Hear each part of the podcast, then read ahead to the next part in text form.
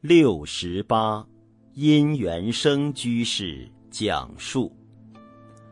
二零一五年年底，晋公老人家到台北和多位张皇学派的考据学者会谈。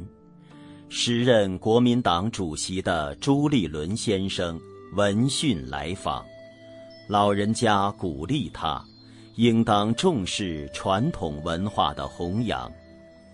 不料次日便有台媒歪曲事实，扬言老法师力挺朱立伦为下一任总统。当天晚上，老人家和我们在宾馆闲聊时说道：“搞政治不是出家人的本分。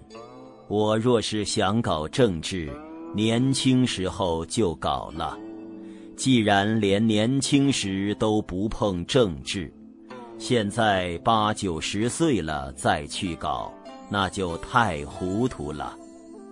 但是我虽然出家了，也永远是中国人。我热爱我的父母之邦，无论谁来做台湾的领导人，我都会建议他。恢复中国的传统文化，绝对不能搞分裂。只有中国的文化复兴了，这个世界才有活路。